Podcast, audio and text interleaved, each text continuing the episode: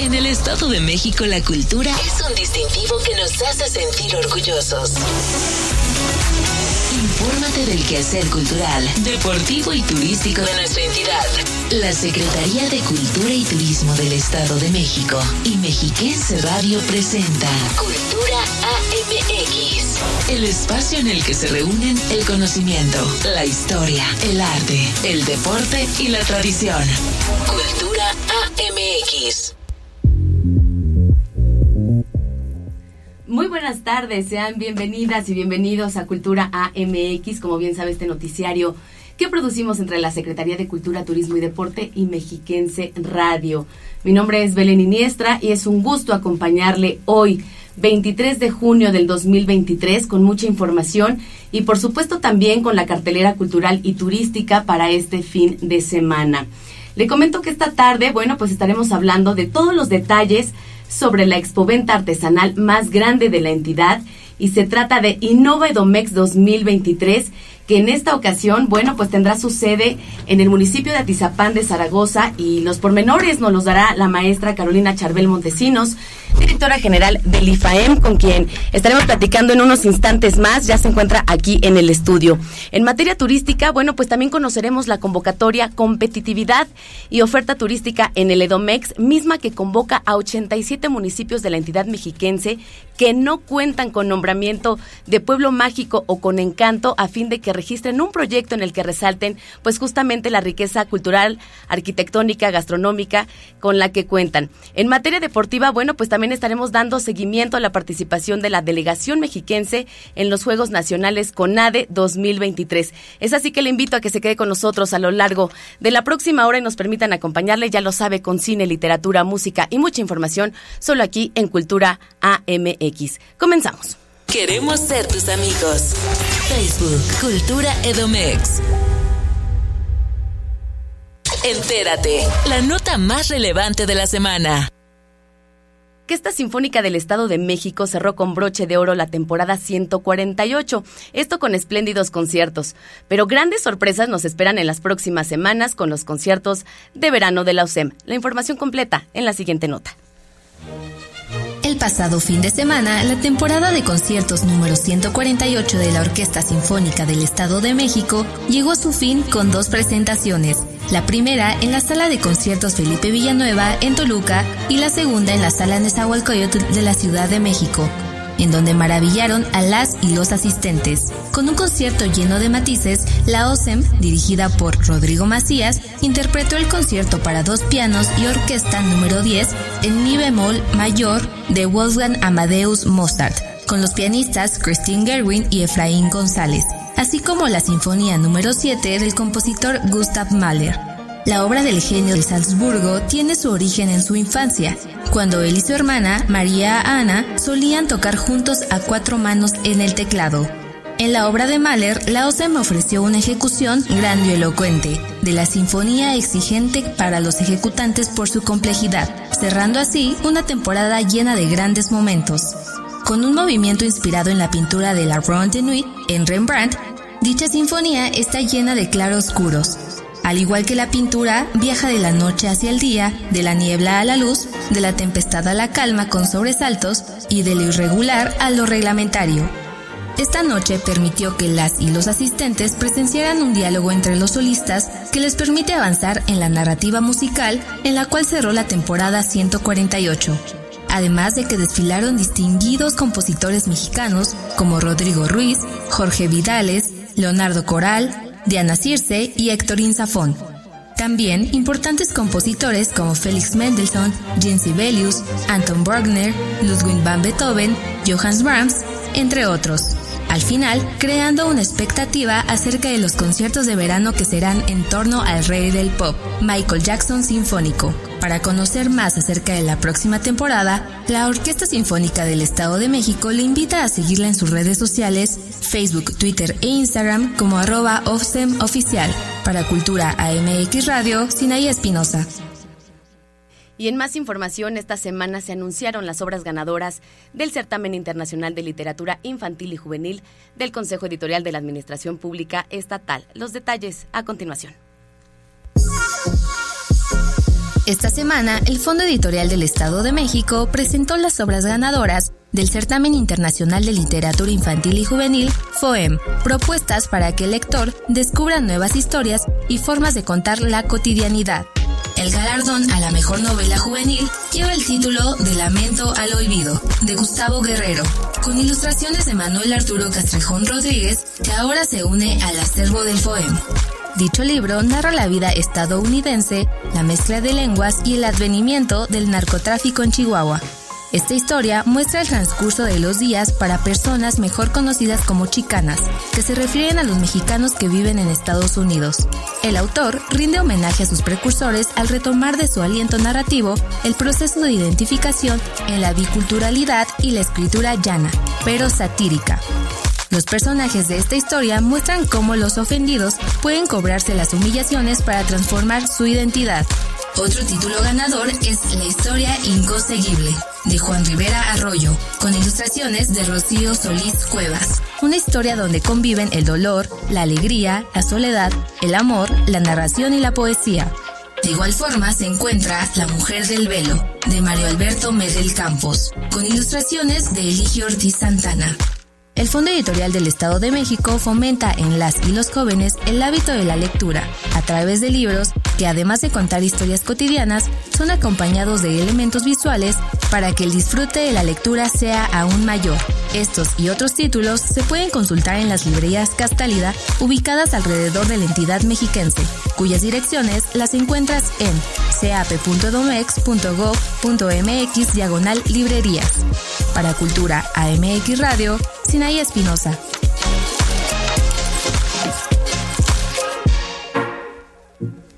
Cultura AMX. Cartelera.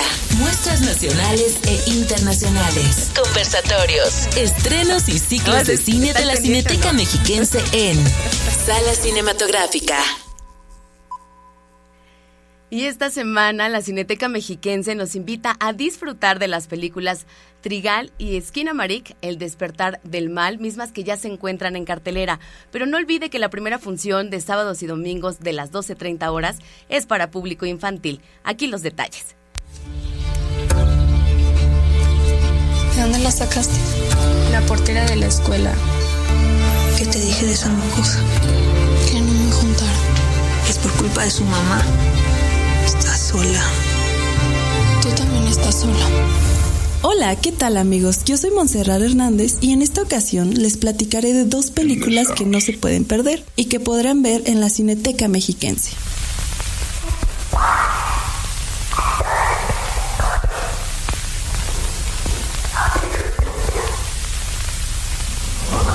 Iniciamos con Trigal, ópera prima de la directora Anabel Caso. Durante el verano, Sofía de 13 años se traslada a la casa de campo, donde su prima Cristina la espera para pasar las vacaciones. Durante estos días de juego y descubrimientos, las dos se verán sumergidas en un triángulo amoroso, con un hombre casi 20 años mayor. Su desenlace marcará el paso de la pubertad a la adolescencia de ambas. Hablando sobre temas crudos como el peligroso juego del abuso y el poder, la película pone sobre la mesa la realización del deseo y el despertar sexual, que llega de la mano con la pubertad, tomada desde un punto de vista femenino que explorará cómo la inocencia puede terminar en una confusión de falso amor. Ya empezó todo esto y tú lo terminas, ¿verdad? ¡Putona mosca muerta! También no te puedes perder Esquina Maric, El despertar del mal, primer largometraje del director Kyle Edward Paul. Dos niños se despiertan en medio de la noche y descubren que su padre ha desaparecido y que todas las ventanas y puertas de su casa ya no están. Un film que se transformará en la experiencia más aterradora de tu vida.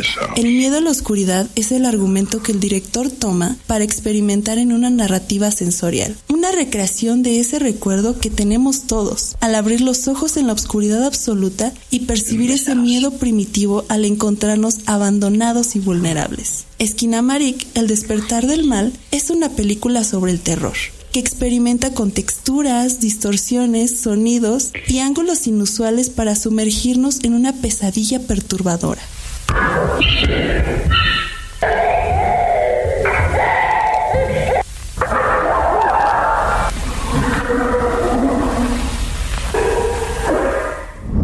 Que ya lo sabes, Trigal y Esquinamaric, El despertar del mal, las podrás ver en la Cineteca Mexiquense. Recuerda que si deseas tener más información de las películas que se proyectan, puedes consultar el sitio web cineteca.edomex.gov.mx o en las redes sociales Facebook y Twitter nos encuentras como arroba Cineteca Edomex y en Instagram como Cineteca Mexiquense. Yo soy Monserrat Hernández y estas fueron las recomendaciones de la semana. En la charla con...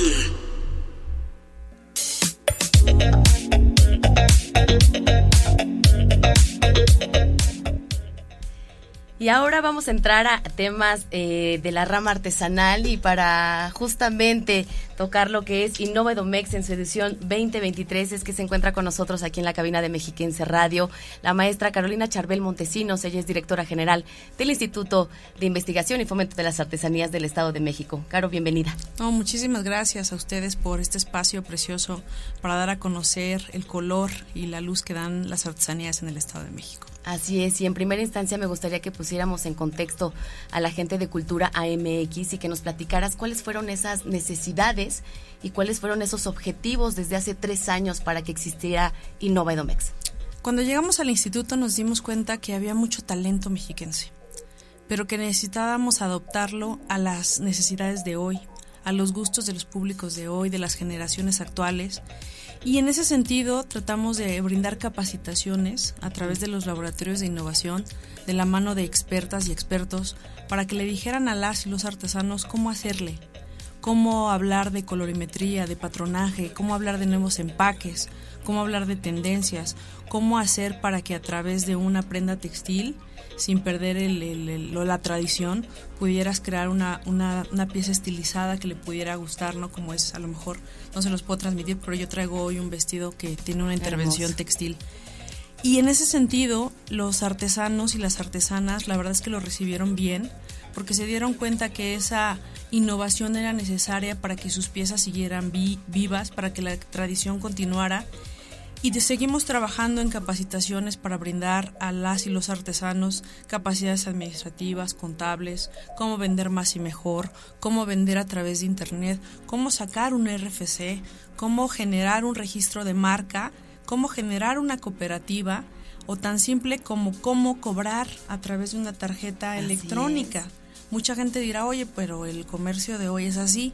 Efectivamente, para muchos de nosotros es así, pero los artesanos necesitaban esa, ese recordatorio y decirte que las lecciones que nos dejó la pandemia fue ese. Exacto. Decir que tenemos mucho talento, que las 13 ramas artesanales que en el Estado de México se dan, hay virtuosos y virtuosas, pero que había que subirnos a la ola del comercio de hoy. Y ha sido importantísimo justamente este acompañamiento que ha brindado el IFAEM en estos artesanos y artesanas, justamente porque también después de pandemia, bueno, las necesidades se volvieron otras, las maneras de comprar, de ofrecer, eh, fueron otras y qué bueno que tengan este gran acompañamiento. Hoy en día viene la tercera edición de Innova Edomex y sale de su casa. Salimos de la capital del Estado de México, salimos de Toluca, a pesar de que tenemos una red de tiendas. Nosotros empezamos con seis tiendas, hoy tenemos 12 museotiendas en diversas latitudes del Estado de México. Nos dimos cuenta que tenemos que buscar otros segmentos de mercado, acercarnos a otras familias Así mexiquenses y es por eso que optamos por irnos al Valle de México. Nos vamos a Tizapán de Zaragoza. Estamos muy agradecidos con el ayuntamiento por la anfitrionía, por recibir al Innova Edomex, que se va a dar el próximo 29 de junio al 2 de julio en la explanada municipal, donde en esta ocasión el Innova va con un formato más pequeño pero de mucha calidad en cuanto a exhibición y venta. Vamos a tener 200 stands, que eso ya es un, es un número muy vasto. Es decir, que hay 200 posibilidades de conocer artesanas y artesanos de diferentes puntos de nuestro estado que están ávidos de, de vender, de exhibir, de dar, a, de dar a conocer su trabajo, que muchos de ellos se han preparado durante todo un año para producir Así sus es. piezas y que llegan al Innova con, con esa expectativa de venta y acompañado de, de actividades para toda la familia Belén. Quiero decirte que vamos a llevar eh, talleres de experiencias artesanales, en cartonería, en popotillo, en alfarería, que van a poder descubrir el Estado de México a través de sus sabores, con catas de dulces tradicionales, conservas, licores, como es la chiva, como es el mosquito. Y también van a tener la oportunidad de enamorar sus sentidos con las piezas ganadoras de concursos que vamos a llevar. Recientemente tuvimos la premiación del tercer concurso de Valoremos, donde lo más bonito, lo más selecto de la alfarería y cerámica mexiquense se premió el día de ayer a nivel estatal y la verdad es que eh, tuvimos una participación muy interesante de más de 100 piezas artesanales que el día de ayer se premiaron, pero también tenemos de otras ediciones de concursos. Así es. Entonces lo que queremos es que el Valle de México se ilumine de color, que las familias que vayan y nos visiten se sientan a gusto. Quiero decirte que contamos con todas las facilidades. Me decían, oye, Carlos, que el calorón, vamos con un pabellón de muy buena calidad, vamos con, con domos donde ustedes se van a sentir muy a gusto, con estacionamiento que está proporcionando el ayuntamiento y que vamos a estar a partir del jueves 29 a las 10 de la mañana hasta el domingo 2 de julio a las 6 de la tarde. Y la invitación es esa, que vayan a, conocer su estado desde otra perspectiva, que se acerquen. Hay productos muy bonitos, hay de muy buena calidad y hay para todos los gustos y para todos los bolsillos y también eh, artesanas y artesanos trabajando en sitio. importante también visibilizar el trabajo que ellos realizan y qué mejor manera que nosotros estemos observando eh, cómo lo están realizando en ese momento. Claro, porque es una sensibilidad, es, te sensibilizas. Mucha gente dice, oye, más no se puede, no se puede más barato. El regateo. Y el regateo. ¿Y el regateo cómo se combate? Sensibilizando ojos, dando más a conocer de las técnicas. Cuando una persona se interesa y se acerca con un artesano y, se da la oportunidad de saber el proceso artesanal, del saber artesanal, te das cuenta que lo que, lo que ellos elaboran, además de que es único, irrepetible, tiene un proceso detrás que requiere bastante tiempo. Hay piezas artesanales que eh, tardan un mes, hay, hay algunas otras piezas que tardan un poco más, pero decirte que el talento mexiquense pues da mucho de sí. En las tiendas de artesanías, en esta red que te platico, comercializamos más de 10.000 productos. Son muchísimos. Muchos dirán 10.000, sí, pues la verdad es que... De estas 13 ramas De esas 13 ramas artesanales, de ese es el universo, esas son las posibilidades, esa es la creatividad que tiene eh, los mexiquenses. Y decirte que eh, tenemos una expectativa muy buena de, de venta el Valle de México, la verdad es que es un espacio precioso para la comercialización porque te queda Atizapán, Naucalpan, Tlalnepantla, Huizquilucan. Entonces, esa movilidad tan bonita que tenemos también nos va a ayudar a que venga público de la Ciudad de México. Entonces, la invitación está hecha para que del jueves 29 al domingo 2 de julio la gente venga, participe, eh, conozca su estado, se anime y tenga alguna compra pero lo que nosotros queremos dejar en este último Innova de, de esta administración es la vocación de servicio y el interés genuino del señor gobernador en los artistas mexiquenses. Nosotros consideramos a las y los artesanos como promotores, como herederos de la cultura y por eso invertimos en espacios de exhibición de tan buen nivel para que las y los artesanos puedan vender sus piezas. Así es. Grandioso lo que realizan las maestras y maestros del arte popular. Sé que también viene una convocatoria que eh, en, el mes de julio, platícanos un poco de Vida y Obra 2023 e invitar también a los artesanos que nos estén escuchando. Pues a todos los artesanos decirles que este Vida y Obra viene igual de gordito que en años anteriores que logramos una bolsa de concurso histórica que es de un millón y medio de pesos, que el día de hoy el Estado de México no le pide nada a las convocatorias nacionales y de otros estados. Nosotros tenemos nuestro propio galardón estatal que es un premio de 100 mil pesos. Y en esta ocasión vamos a premiar a las 13 ramas artesanales que existen. Eh, los invitamos a que participen, la convocatoria ya está hecha, el instituto está ávido de recibir sus piezas. Hay algunos artesanos que dicen, espérame tantito, todavía no termino mi pieza, échenle ganas, están muy a tiempo. Nosotros queremos este, que todos los artesanos participen y una de las bondades del Vida y Obra es justamente también reconocer a los artesanos que innovan estamos premiando una pieza de innovación, entonces también se vale que se animen. Ayer en el concurso de Valoremos a mí me daba mucha emoción porque ¿qué crees que ya la sangre nueva de artesanos jóvenes está participando y bueno, a mí eso me llena de, emoción porque quiere decir que el trabajo que hizo el IFAEN fue bueno y que la tradición sigue viva y que los hijos y los nietos de los maestros artesanos están viendo que dedicarse a la artesanía, que ser un artista popular es, una, es un medio de vida digno y eso pues también es lo que premia el vida y obra. Y también otra característica de este concurso es que también reconoce a otros saberes artesanales de distintos estados de la República. Hemos encontrado que en el oriente, en el Valle de México, viven artesanos que llegaron hace 30, 40 o 50 años. ¿verdad? Como de culturas. Claro, a vivir al estado de México y que hoy también son mexiquenses, pero que su saber a lo mejor es de Oaxaca, que es. de Hidalgo, que es de Guerrero, es chapaneco, de Jalisco. Entonces les estamos dando la oportunidad que también lo presenten y decirte que el año pasado hubo mucha participación yo creo que es el primer concurso, si, si no me equivoco, es el primer concurso que abre esta rama con esta posibilidad de decir, ok, tú eres artesano, eres mexiquense, pero tu saber es de otro lugar y también te reconozco. Y eso habla también de la sensibilidad de, de, decir que el arte no tiene fronteras y que nosotros queremos que los artistas mexiquenses sean reconocidos y premiados en su tierra. Perfecto. Bueno, pues para esta convocatoria tenemos del 14 al 28 de julio para hacer ese registro de, esas piezas. Y por lo pronto, bueno, pues nos estamos viendo del 29 de junio al 2 de julio en Innova Edomex 2023 en Atizapán de Zaragoza. Redes sociales del IFAM. Pues búsquenos como Artesanías Mexiquenses y ahí vamos a aparecer en Instagram, también en Facebook. Aparecemos como Instituto de Artesanías y ahí están todos los datos. Perfecto, pues muchas gracias Carolina por esta información y nos vemos la siguiente semana en Atizapán de Zaragoza. Muchas gracias. Gracias a ti. Nos vamos a un corte, regresamos con más a Cultura AMX Radio.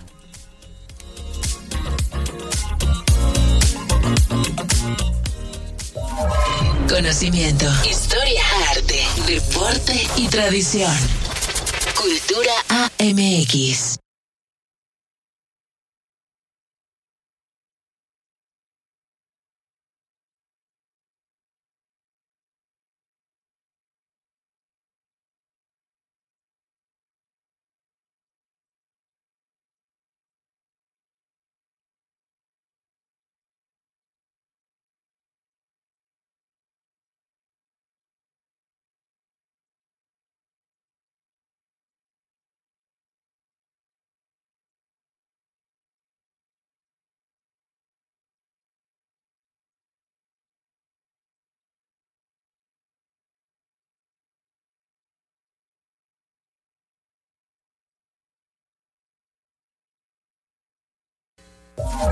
Conocimiento, historia, arte, deporte y tradición.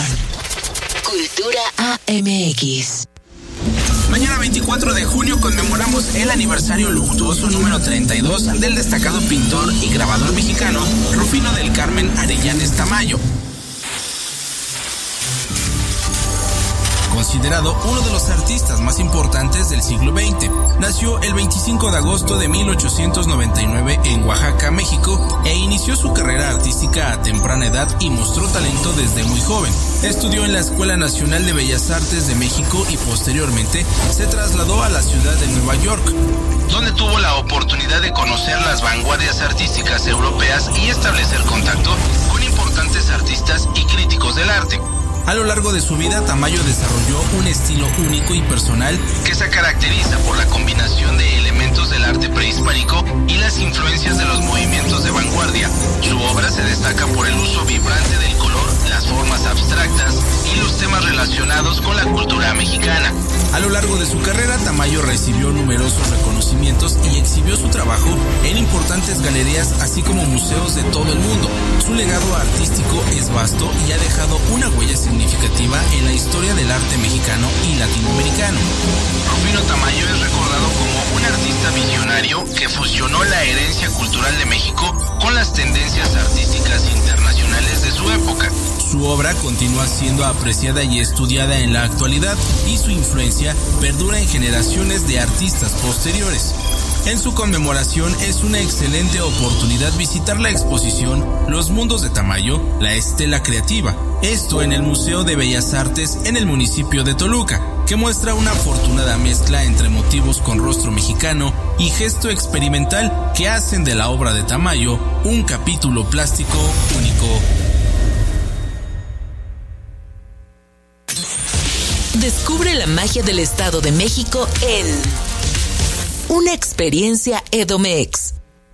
Y hoy queremos compartir con ustedes una experiencia Edomex con los hermanos Auran y José Manuel Ruiz, maestros artesanos de escultura en miniatura detallado en hueso, quienes nos platican de su técnica, proceso y elaboración. Aquí los detalles de su mágico trabajo.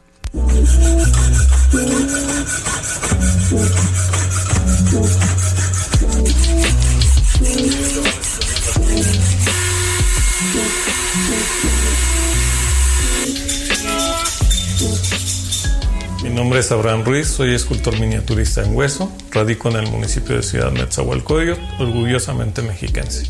Mi nombre es José Manuel Ruiz Salazar.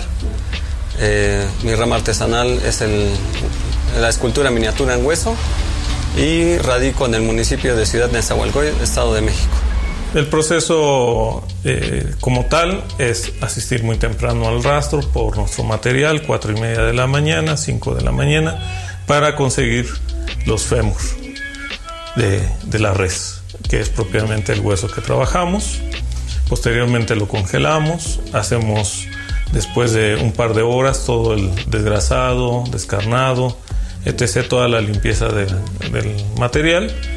Y ya una vez que esté limpio, nos encargamos de empezar a hacer el, el corte prudente para determinar los tamaños que vamos a utilizar del fémur o si es un fémur que lo vamos a utilizar en, sus, eh, en su totalidad o en todas sus caras.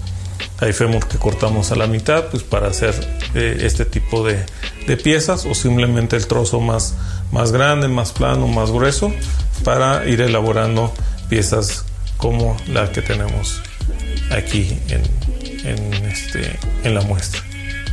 Para crear mis, mis piezas eh, solamente requiero de, ¿cómo llamarlo? No diseño, sino de nada más verlo en, en, mi mente, en mi cabeza y doy rienda suelta pues a lo que me dé mi imaginación y voy creando pues niños pastores, este, diablos, calaveras, ángeles, nacimientos y bueno, infinidad de, de cosas que traigo aquí en la mente. Dependiendo eh, los tamaños y los personajes que vayamos a, este, a poner en el hueso, por ejemplo, en una pieza como estas, pues estamos hablando de alrededor de unos cuatro meses y medio, casi cinco. Y bueno, pues ahí, como podemos apreciar, contiene unas 20, 25 eh, personajes. Y o podemos hacer miniaturas que pues las, las podemos realizar desde un milímetro hasta los 22, 25 centímetros que nos permite el hueso. Lo que más me enorgullece es poder eh, expresarme, crearlo en mi material.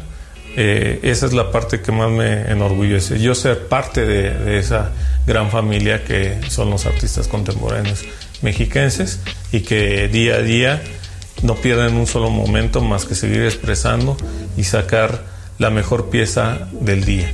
Cada una de mis piezas es, es única, pero si ayer hice esta pieza y para mí ya fue una pieza emblemática, el día de hoy estoy haciendo una pieza mucho mejor que esta pieza. Cada día es un reto y cada día tengo que hacer mejores mis obras.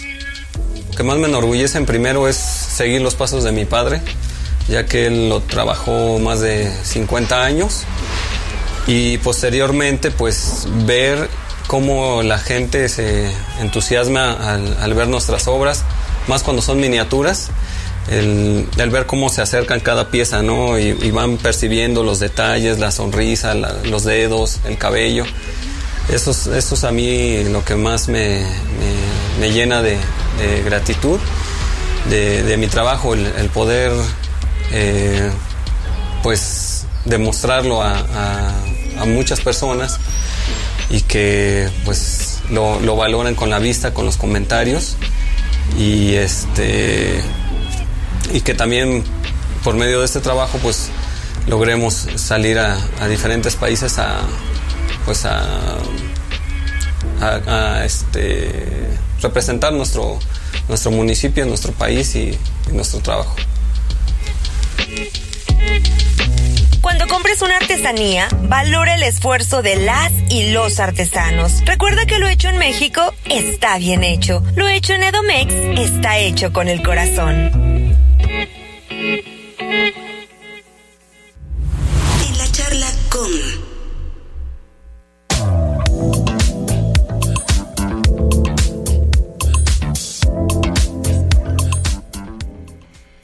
Gracias por continuar en sintonía en Cultura AMX y ahora entrando también a temas de turismo, bueno, pues es importante dar a conocer la convocatoria denominada Competitividad Oferta Turística en el Edomex.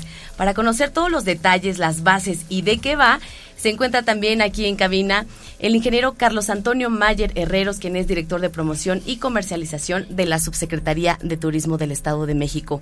Carlos, bienvenido. Muchas gracias, Belén. Muchas gracias. Encantado de estar aquí en tu programa. Bueno, pues ya platicábamos un poquito fuera del aire acerca de esta convocatoria y me gustaría que también nos dieras ese contexto, cuál es la necesidad que ustedes están viendo en estos municipios que no cuentan con denominación de pueblo mágico y con encanto para lanzar esta convocatoria. Así es, Belén. E-, eso es, eso es muy importante, iniciar precisamente con un contexto del por qué estamos este, lanzando esta, esta convocatoria. Eh, como todos sabemos, eh, uno de los principales atractivos del Estado de México son sus pueblos mágicos y sus pueblos con encanto. Esos están en un escenario ya preestablecido, ya, ya muy, muy visto, en, y no es que esté mal, ¿no? Pero, pero vamos, ya, ya están consolidados como, como lugares turísticos. La, maestra Ivette Tinoco, que es nuestra titular de, la Secretaría de Cultura y Turismo, eh, con esa visión integral de su gusto por la cultura, su pasión por el turismo y además también su pasión por la, por la academia, eh, y dio esta, esta estrategia para que pudiéramos convocar a la sociedad en general y muy particularmente a la, a la a las universidades, la Universidad Autónoma del Estado de México, desde luego, la Universidad Anáhuac, la VM en Campus Toluca, para que juntos pudiéramos hacer una estrategia que nos permitiera encontrar esas nuevas vocaciones turísticas o aquellas vocaciones que no han sido totalmente explotadas. Y para ello, lo que estamos haciendo es pedirle a la gente, a través de esta convocatoria que bien mencionabas, que nos ayuden a identificar esos lugares en los municipios que no tienen denominación de pueblo con encanto, pueblo mágico, para que nos propongan experiencias integrales que puedan ser eh, detonante de una nueva vocación del municipio por el turismo. El Estado de México tiene lugares increíbles. Sí, naturales, arquitectónicos. Gastronomía, artesanal, ya lo comentábamos. artesanal, eh, eh, artística, en fin, tiene, tiene todo para hacer. Ayer ayer comentaba yo que para hacer no solo no solo tener municipios o pueblos con encanto sino ser un estado con encanto o un estado mágico no porque eh, hay muchos lugares que no que no están insisto en, en, este escenario en el que los paseantes los visitantes quienes quienes vienen al estado de México cuando buscan qué lugares visitar las plataformas, los motores de búsqueda, no solo locales, sino a nivel estatal, los llevan a los pueblos mágicos. Y sabemos que hay muchas cosas que se pueden hacer en otros lugares que no tienen esa denominación y que son verdaderamente fantásticas. Así es, ya lo decíamos, el Estado de México tiene una importante riqueza en todos estos rubros y estos 87 municipios que no cuentan con la denominación ni de pueblo mágico ni con encanto, bueno, pues también muchos de ellos no son la excepción. Platícanos un poco qué tipo de ideas o de proyectos estarían participando, o sea, ¿quiénes vamos dirigidos? Sí, mira, aquí lo que, lo que nosotros queremos hacer es que nos presenten una idea, así como bien lo dices, que después pueda eh, transformarse en un proyecto y al final en un producto. ¿Cómo es esto? Eh, si alguien vive en el municipio, por ejemplo, de Ocoyoacac, okay. y nos dice, bueno, aquí tengo a la marquesa, ¿no? Eh, no es la idea promover la marquesa como, un, como eh, una entidad única o como individual, sino armar toda una estrategia, una experiencia integral que vincule a todos los actores de la cadena de valor turística para que puedan eh, entrelazarse y hacer una experiencia más allá de visitar la marquesa. Claro, voy, voy, voy, a dar una idea, a lo mejor alguien que nos esté escuchando en Ocoyoacán me la va a copiar y, sí, se la recibimos porque es, una buena, es un buen ejemplo. Además de, de, la marquesa, Ocoyoacac tiene los famosos tamales de ollita. Por supuesto. Y además de, los tamales de ollita también tiene una cantidad eh, eh, importante, por ejemplo, de, iglesias y de fiestas patronales, de fiestas culturales que pueden armar toda una experiencia general en ese municipio. Es, Ocoyoacac no es ni municipio eh, con no, es ni pueblo mágico ni pueblo con encanto. Entonces, ahí puede ser, decir, yo en la mañana voy y, puedo a lo mejor tener la experiencia de conocer no solamente de, probar o de degustar los tamales, sino de conocer cómo se hacen, que sea una experiencia realmente el, el, el ir conozco cómo se hacen los tamales, obviamente los, los pruebo, de ahí me puedo ir a hacer un recorrido guiado por las principales... Senderismo, por ejemplo. O hacer senderismo, eh, eh, luego por ejemplo, eso lo puedo hacer en la Marquesa, irme a la Marquesa a hacer esto, después regresar a, las, a, las, iglesias, conocer alguna, a lo mejor por la tarde, algún evento artístico, patronal, eh, de ferias que tienen en, el, en el municipio. Y pues si ya nos da, nos da la noche, pues pernoctar, ¿no? También es, es otra de las, de las cosas que tenemos para, para promover, promover la pernocta, ¿no? La, estadía y que no solamente sea un municipio de un solo día y de paso, ¿no? Es más o menos así es como queremos armar las estrategias y, las que no vengan armadas de tal suerte que podamos considerarlas un proyecto integral, pues vamos a tomarlas como base para de ahí eh, eh, eh, madurarlas y hacer algo, algo más interesante. Y bueno, esto también estará para integrarse a un nuevo catálogo, justamente lo que comentas. Más adelante también incluirlo como una ruta, por ejemplo, turística Así del es. Estado. Mm, y, y, y, desde luego que todas las propuestas que nos, que nos lleguen formarán parte de este nuevo catálogo de experiencias. De hecho, como bien lo, lo, lo, lo nombró la, la, secretaria Ivette fue hacer un laboratorio de proyectos. Es decir, que de ahí surjan nuevos proyectos que además sirvan a los municipios para adentrarse a esta nueva visión, eh, con esta visión de, del desarrollo turístico y además prepararse para eh, poder eh, acceder a tener el nombramiento de pueblo con encanto o de pueblo mágico más adelante, derivado de, de, que, de que tengan esta eh, eh, capacidad de recibir al turismo, por ejemplo, ¿no?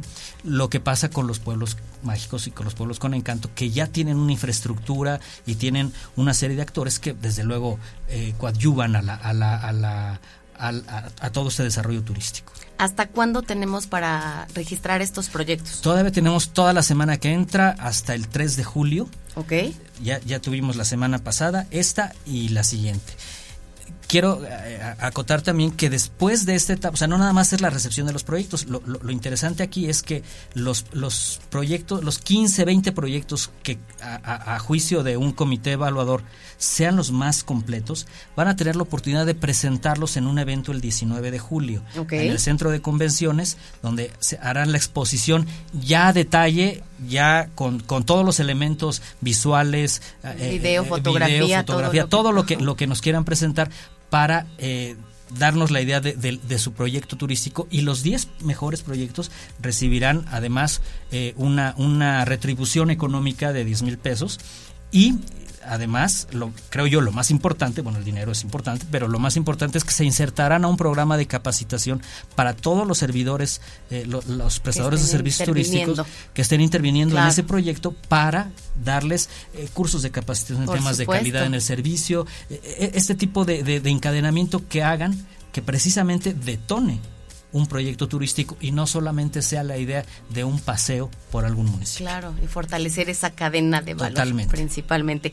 Redes sociales, ¿dónde podemos consultar todas las bases? Eh, pues están las páginas de, de, la, la, convocatoria, está en la, en la página de la Secretaría de Cultura, turismo.edomex.gov.mx, bueno, turismo.edomex.gov.mx, este, en todas nuestras redes sociales de la, de la Subsecretaría de Turismo, ahí nos, nos, nos encuentran y ahí estamos dando. Y además, bueno, los, los proyectos se reciben en las oficinas de la, de la Subsecretaría de Turismo, que está allá en, en el Boulevard, Centro de, Convenciones, ahí en Boulevard eh, Miguel Alemán, conocido también como Boulevard, Boulevard Aeropuerto, allá a un costado del C5.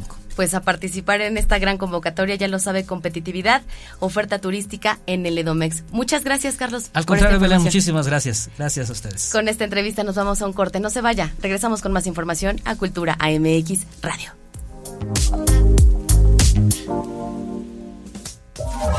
Conocimiento, historia, arte, deporte y tradición. Cultura AMX.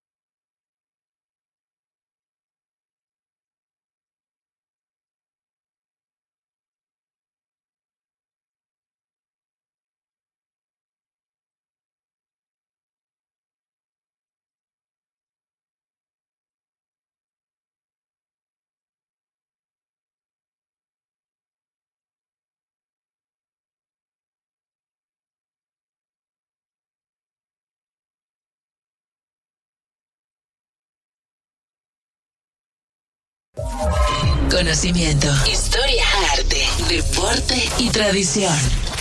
Cultura AMX.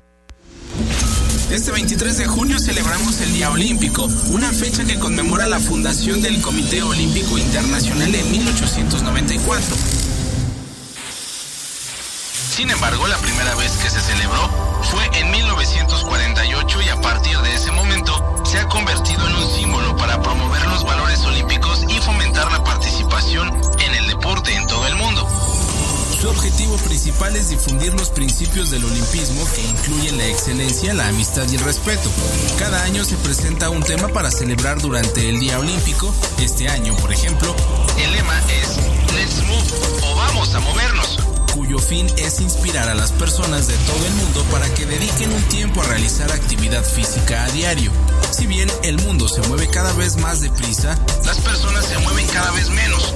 Y los estudios demuestran que más del 80% de los jóvenes no alcanzan el nivel de actividad física diaria recomendada para gozar de una óptima salud mental y física. Por ello, durante este Día Olímpico se organiza una variedad de actividades deportivas y culturales en todo el mundo. Actividades que van desde lo deportivo hasta lo cultural, es decir, competiciones y exhibiciones deportivas hasta charlas y talleres sobre los valores olímpicos. Las federaciones deportivas, los comités olímpicos nacionales, las escuelas y las comunidades se unen este día para organizar eventos que involucren a personas de todas las edades y habilidades. Sin duda, el Día Olímpico representa hacer del mundo un lugar mejor a través del deporte. En la charla con...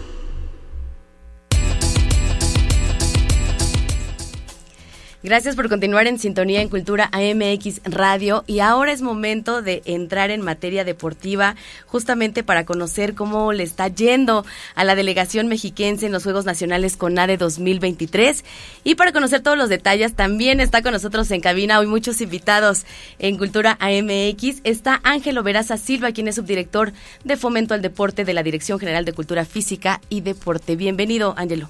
Muchas gracias, muy contento de, de estar aquí en este espacio y poder ahí compartir parte de los resultados, digo, una parte porque aún no hemos concluido, de los resultados que hemos obtenido hasta el día de hoy en los nacionales CONADE. ¿Cuándo iniciaron y platícanos las entidades en las que se está desarrollando este gran evento? Iniciamos el 19 de, de mayo, eh, fue en Aguascalientes. Las entidades que, que son sede o fueron sede este año para eh, cada una, más bien la etapa nacional fue Aguascalientes, Nayarit, eh, Jalisco. Jalisco, Morelos y Tabasco, siendo la principal. Así es, y bueno, pues ya empezaron a caer los metales, le está yendo muy bien, ya lo decíamos a la delegación mexiquense, platícanos hasta hoy cuál sería ese corte de medallas y este balance parcial.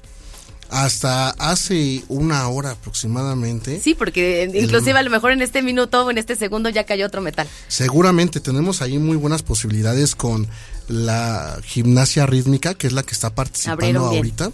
Eh, nos dieron hasta ahorita siete medallas de oro, eh, cinco platas, son cinco platas y, y un bronce. Es decir, en total, ahorita que va acumulando con las demás disciplinas son 71 oros, 70 platas y 73 bronces. Vamos muy bien. Va muy bien. Fíjate que hace algunos días igual el gobernador mexiquense había comentado los resultados que se tuvieron en el año 2022 y fueron 222 medallas, un logro que no se tenía desde 2016. Hoy qué podríamos esperar para el 2023 estamos muy cerca ya de, de, alcanzar la meta. Si hablamos Así en términos es. generales, sí. tenemos, si, si no me equivoco, las sumas 215 medallas en o total. Sea, ya casi, estamos, a nada del resultado del 2022. Exactamente, pero no nada más eso. Estamos a 11 medallas de igualar el, la cantidad de oros obtenidos el año pasado. Es decir, acercándonos a esta cantidad estaríamos refrendando nuestro cuarto lugar por tercera ocasión en esta administración. Qué es maravilla. algo histórico. Sí, sí, sí, extraordinario, ya lo decíamos. No sucedía desde el año 2016. Platícanos también un poco de esas dis disciplinas que son las más destacadas y por supuesto de los representantes. Eh, mira, podría mencionarte muchas, eh, no quisiera ahí omitir alguna porque la verdad es que tenemos ahí una sincronización de tal forma de que pareciera que en alguna va a bajar este año, pero no, es el cambio generacional. Ese también es otro tema. Que pareciera que no dan resultado, pero no. Es esa transición justo a, a, otra categoría. Exactamente, y en la cual en otras disciplinas nos vamos fortaleciendo. Un ejemplo ahorita es boxeo. Boxeo en años anteriores nos está dando, nos había dado bastantes alegrías, eh, nos está dando resultados. Eh, incluso nos hemos posicionado dos veces en primer lugar eh, nacional en esta disciplina pero pues eh, se acabó ahí como que esa generación y ahorita estamos haciendo esa transición a nuevos talentos que, que, que, esperamos muchos resultados el siguiente año. Eh, dejamos un muy buen semillero que esperamos que sepan explotarlo. Eh, y en general ese seguimiento, ¿no? ese acompañamiento también. Porque la verdad es muy emocionante ver a un atleta desde que está en la etapa eh, estatal o incluso en las etapas previas que a mí me ha, tocado, también, me ha tocado verlos, no, no, ya más fuerte, ¿no? Tenemos competencias como la es la Copa Edomex. He visto muchos chicos salir de ahí y me gusta verlos cómo entran, al igual que nosotros, ¿no? Como cuando nos presentamos aquí en esos espacios, nerviosos. emocionados. Em, em, emocionados y nerviosos. Y ya después van avanzando, van agarrando esa confianza. Nosotros los vamos apapachando, los vamos ahí medio que orientando. Y todo el equipo multidisciplinario también, ¿no? Así es, así es, de tal forma de que eh, ya cuando vemos a un atleta que va llegando a la etapa estatal, ya lo ves más completo, más fortalecido. Pero muchas veces ya estando en la etapa nacional, yo creo que el mismo ambiente hace que eh, tengan un poquito de nervios y, pues no logre concretarse el resultado. Más sin en cambio es cosa que tenemos que ir ajustando año con año. Eh, más sin cambio es cosa de que no se va a quedar ahí. Ahora sí, para platicarte de las disciplinas en la cual tenemos mucha fortaleza, tenemos eh, hockey sobre pasto, natación artística, que seguimos imponiéndonos como el número uno a nivel nacional. Mantuvieron hegemonía. Así es, con, con 12 medallas de oro, eh, ocho platas y un bronce. O sea, bastante bien. Pelota vasca. Pelota vasca que sin duda ha sido otra de las disciplinas en la cual nos ha dado bastantes alegrías. Tenemos ahorita la gimnasia rítmica que les, les, platicaba, tenemos siete oros hasta el día de hoy, quedando pendientes todavía algunas participaciones y el día de mañana, el último día de participación, que puede caer cualquier otra sorpresa. Eh, tenemos también lo que es la natación, que este año nos refrendamos con 18 medallas de oro, quedando en segundo lugar a, nivel nacional. Eh, ¿Qué podría decirte? También tenemos vela, o sea, son muchas disciplinas que, digo, podría mencionar cada una. ¿En cuántos deportes está participando y ya participó el Estado de México en esta edición? Se están convocando 53 disciplinas, de las cuales nosotros participamos en 40 quedando pendientes o más bien estando ahorita en el proceso siete nada más. Eh, de esas siete, en proceso está eh, lo que es eh, karate, básquet 3x3 y la gimnasia rítmica. Qué maravilla. Ya estamos a punto de cerrar. Sí, ya, ya, ya estamos a punto de cerrar y bueno, pues todo apunta a que los resultados se van a dar y, y qué mejor manera que refrendar también lo que se hizo en el 2022, que ya lo decíamos, se habían obtenido 222 medallas. ¿Qué esperamos ya para el cierre?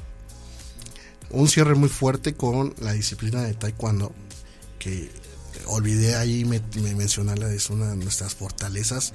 esperamos que nos den, yo creo que cinco o seis medallas de oro, independientemente de las platas y bronces que logremos. Y el cierre, que es lo que más esperamos, lo que es el atletismo, que ahí nos ha dado muchas alegrías y más porque estamos muy fortalecidos en lo que es la marcha. Por supuesto, ahí también el Estado de México ha tenido grandes representantes, grandes talentos y también un buen semillero. Así es. Así es que vamos a cerrar muy fuerte. Eh, ya concluimos este próximo 25 de julio. Pues ya, prácticamente estamos a, dos días de, este cierre de estos juegos. ¿Dónde podemos eh, obtener más resultados, dar seguimiento a cómo le está yendo y cómo va a cerrar la delegación mexiquense? Eh, de momento no tenemos aún el medallero, ya que es eh, publicado por la CONADE. Más sin en cambio, todos los resultados están eh, eh, ahí publicando en las redes oficiales de la Dirección General y de la Secretaría de Cultura y Turismo. Perfecto, pues vamos a estar dando seguimiento ahí a las y los mexiquenses que nos están representando muy bien a nivel nacional. Muchas gracias, Angelo, por toda esta información y bueno, pues esperamos que de regreso estés acá para que nos des más resultados y más alegrías eh, en lo que es el, el fomento al deporte.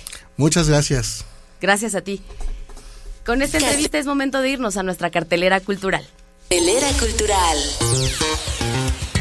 En la cartelera de esta semana le hacemos una cordial invitación al Museo de la Estampa del Estado de México para que disfrute de la exposición gráfica Electografías de Víctor Mora, donde podrás apreciar a través de sus 11 piezas su vínculo entre arte y objeto. De igual manera, te invitamos el próximo martes 27 de junio a la charla de café con Esmeralda Tabón Ábalos, una plática sobre sus líneas de investigación en el arte, con técnicas menos tóxicas y la investigación en de artista.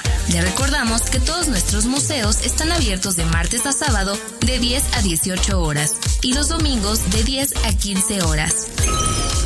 Este fin de semana le damos distintas opciones para disfrutar con familia y amigos. Así que el Centro Cultural Nepantla y Museo Juana Inés le espera mañana 24 de junio a la presentación del ensamble de teatro y danza del taller de danza contemporánea. La cita es a las 13 horas y la entrada es libre. También este domingo 25 de junio le invitamos a disfrutar de las charlas y recorridos que el encuentro numismático tiene preparados para ti. El horario es de 10 a 14 horas en el Museo de Numismática del Estado de México. Por último, disfruta del cierre de World Fest 3.0. No te pierdas el concierto Es inútil callarla de María Inés Montilla y Antonio López Palacios. Te esperamos hoy a las 18 horas en el Museo de la Acuarela.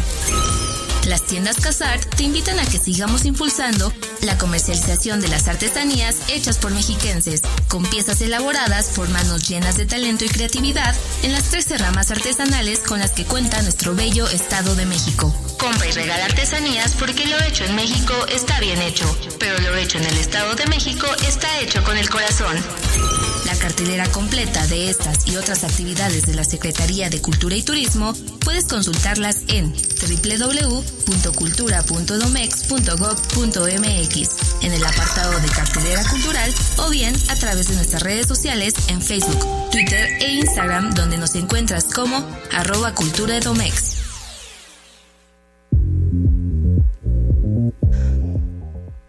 Y con esta información hemos llegado al final de nuestro programa, no sin antes invitarle al programa 8 de la Orquesta Filarmónica Mexiquense, que es el último programa de esta grandiosa temporada 11. La cita es este domingo a las 12.30 horas.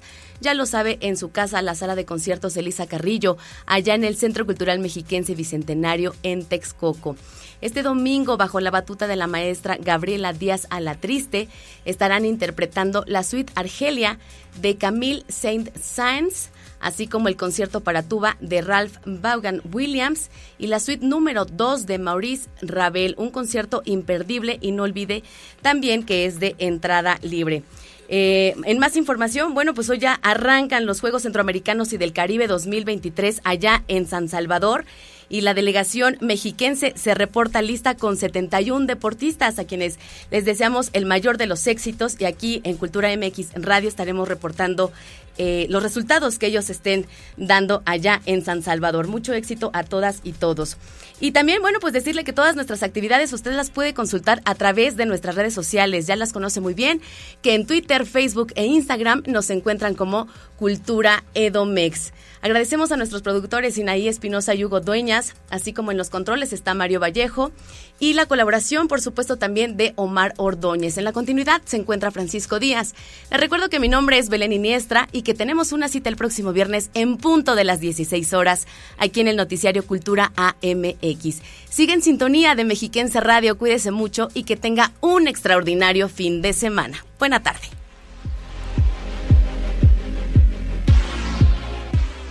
Cultura AMX.